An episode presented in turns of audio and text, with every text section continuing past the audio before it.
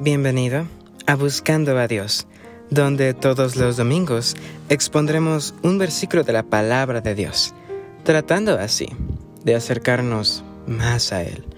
Yo soy Cristian Méndez y el título de esta pequeña reflexión es No sé cómo entrar ni salir. El versículo lo podemos encontrar en Primera de Reyes 5.7, que dice así.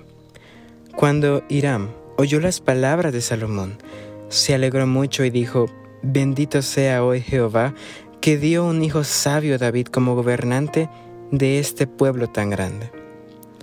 ¿Qué te parece si para comenzar buscamos a Dios en oración?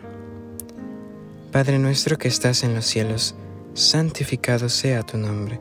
Señor, en esta hora queremos pedir tu dirección. Ilumina nuestro entendimiento para que comprendamos y pongamos en práctica los consejos que nos das. En el nombre de Jesús. Amén. Para comenzar, quisiera que meditaras en esta pregunta. ¿Por qué Salomón era sabio?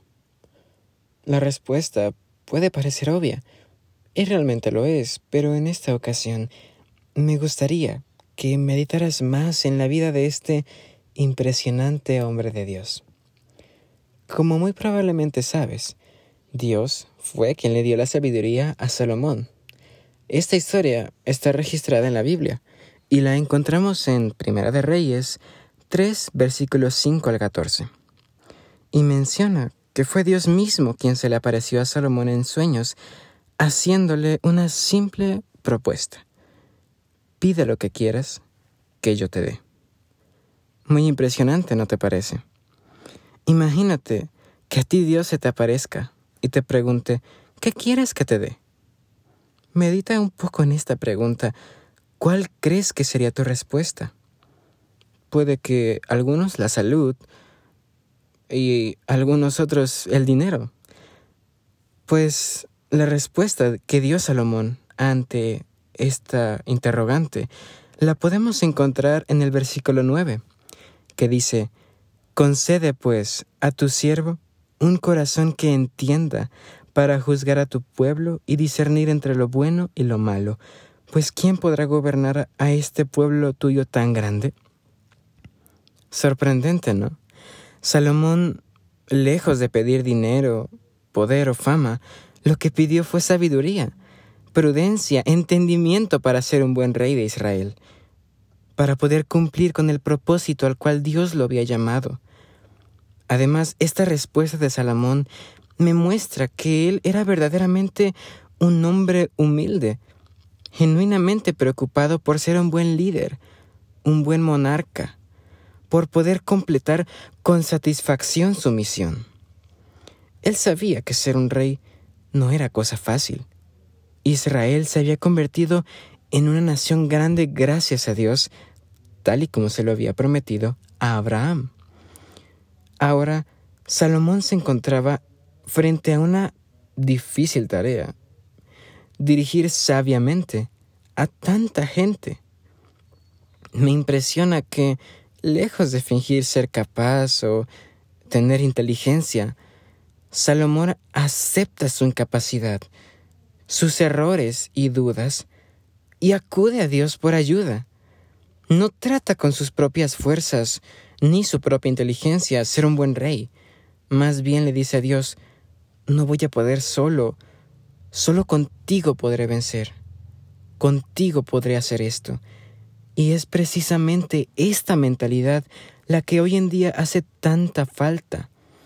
En ocasiones, por el orgullo e incluso la vergüenza de mostrarnos incapaces, intentamos, por nuestros propios medios, aparentar, fingir a los demás que podemos ser inteligentes o que tenemos la habilidad de resolver cualquier cosa cuando, en el interior, realmente sabemos que esto no es así.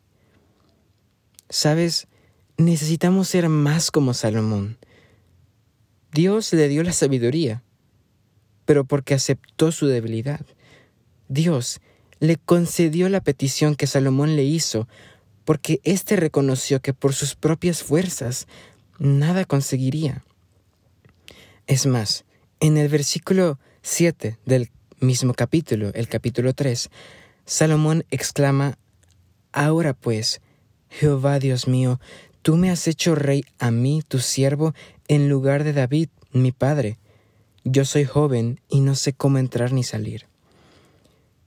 Es verdaderamente conmovedor que el que llegaría a ser Salomón, el rey más sabio de todos, pueda decir, soy joven y no sé hacer muchas cosas, no entiendo varias cosas.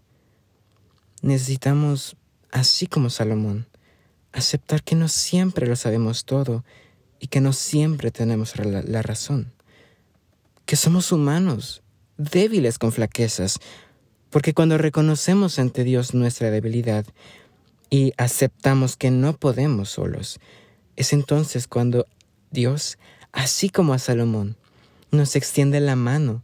Puedes confiar en que Dios nos acompañará y nos dará sabiduría, inteligencia del cielo para enfrentar los problemas. Tienes la seguridad de que si acudes a Dios por ayuda, Él nos la concederá sin reproche alguno. Hoy, mi invitación para ti es que, al igual que hizo Salomón, reconozcas y aceptes ante Dios que solo no puedes. Aceptar que no siempre tienes la razón o una solución concreta. Mejor, pide a Dios su dirección. En oración, ruega por su ayuda para que cuando lleguen momentos difíciles en tu vida, confiando en su poder, puedas pasar las dificultades. Dios desea ayudarte. Solo tienes que soltar las riendas de tu vida y permitirle a Dios así como lo hizo Salomón, tomar el control de todo. Al final, es una cuestión de confiar no en tu propia sabiduría, ni en tu propia prudencia, sino confiar en la sabiduría de Dios, el ser más inteligente y más sabio de todo el universo. ¿De verdad crees que Dios se puede equivocar? ¿Qué te parece si para finalizar buscamos a Dios en oración?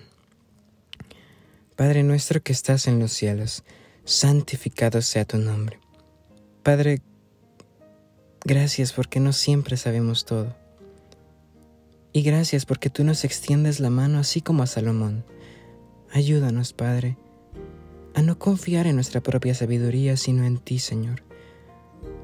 Reconocemos que no siempre sabemos todo, pero que con tu ayuda podremos enfrentar y superar las dificultades. Acompáñanos y danos prudencia, así como Salomón. En el nombre de Jesús. Amén. Gracias por haberme acompañado en esta ocasión. Espero que esta pequeña reflexión haya podido ser de bendición para ti. Te invito a que no te pierdas la próxima reflexión el próximo domingo. Pásate por mi Instagram, arroba buscando.a.dios barra baja, donde comparto pequeñas cápsulas que espero sean de tu agrado, pero sobre todo que sean de bendición para tu vida. Nos vemos hasta el próximo domingo.